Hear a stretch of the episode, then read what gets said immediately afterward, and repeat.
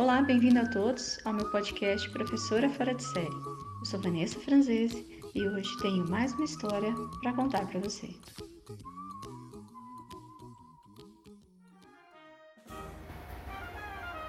Vamos refletir um pouco. Como aconteceu a independência do Brasil? Vamos conhecer um pouco mais dessa história através do texto Dom Pedro I e a Independência do Brasil. Em 1808, a família real portuguesa fugiu de Portugal para o Brasil, após a invasão das tropas de Napoleão Bonaparte. Esse episódio foi extremamente importante para a independência do Brasil, pois a presença dos membros da família real, comandada por Dom João VI, mudou o cenário social e cultural do Rio de Janeiro, além de permitir a abertura econômica da colônia, possibilitando uma troca de mercadorias que foi responsável por enriquecer uma camada de comerciantes que habitava o país.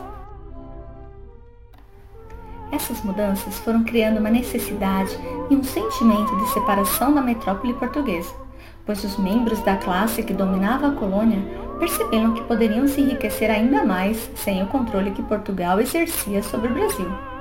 Outras revoltas já tinham ocorrido na metrópole com o mesmo interesse de separação, como a Inconfidência Mineira, de 1789, e a Conjuração Baiana, de 1798. Em 1815, os membros da família real elevaram o Brasil da condição de colônia portuguesa a de Reino Unido de Portugal e Algarves.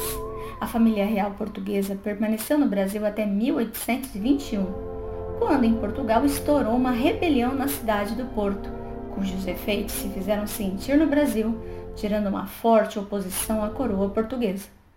Com a volta de Dom João VI a Portugal, seu filho Pedro de Alcântara de Bragança e Bourbon permaneceu como príncipe regente no Brasil. Porém, os comerciantes portugueses que viviam em Portugal queriam que o Brasil voltasse à condição de colônia para que fossem restaurados seus privilégios econômicos. Essa intenção desagradava aos habitantes brasileiros que comercializavam nos portos.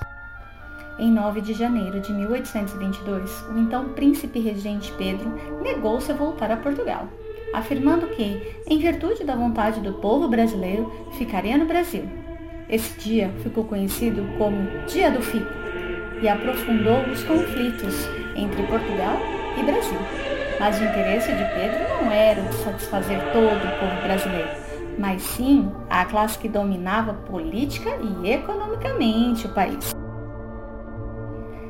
Conflitos intensificaram-se até o momento em que as ações pela independência poderiam fugir do controle dos grupos que dominavam o Brasil, com o objetivo principal de manter a unidade territorial do país e evitar divisões como as que ocorreram nas colonas espanholas, o príncipe regente Pedro decidiu proclamar a independência em 7 de setembro de 1822 com essa medida, o Brasil tornou-se uma monarquia independente de Portugal e o príncipe regente passou a ser o imperador Dom Pedro I.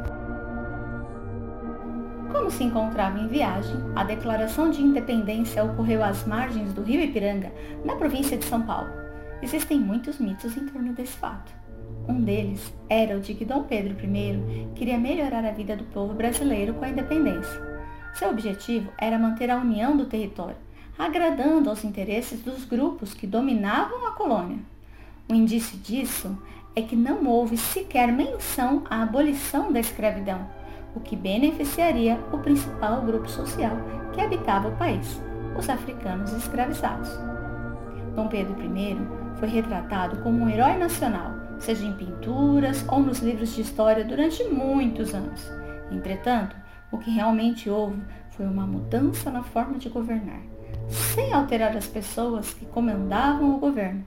Com a independência do Brasil, os grupos dominantes passam a ter liberdade para ditar os rumos que o país deveria tomar. Essa reportagem é de Thales dos Santos, disponível no site Escola Kids. Músicas Hino da Independência e Credo, ambas compostas por Dom Pedro I.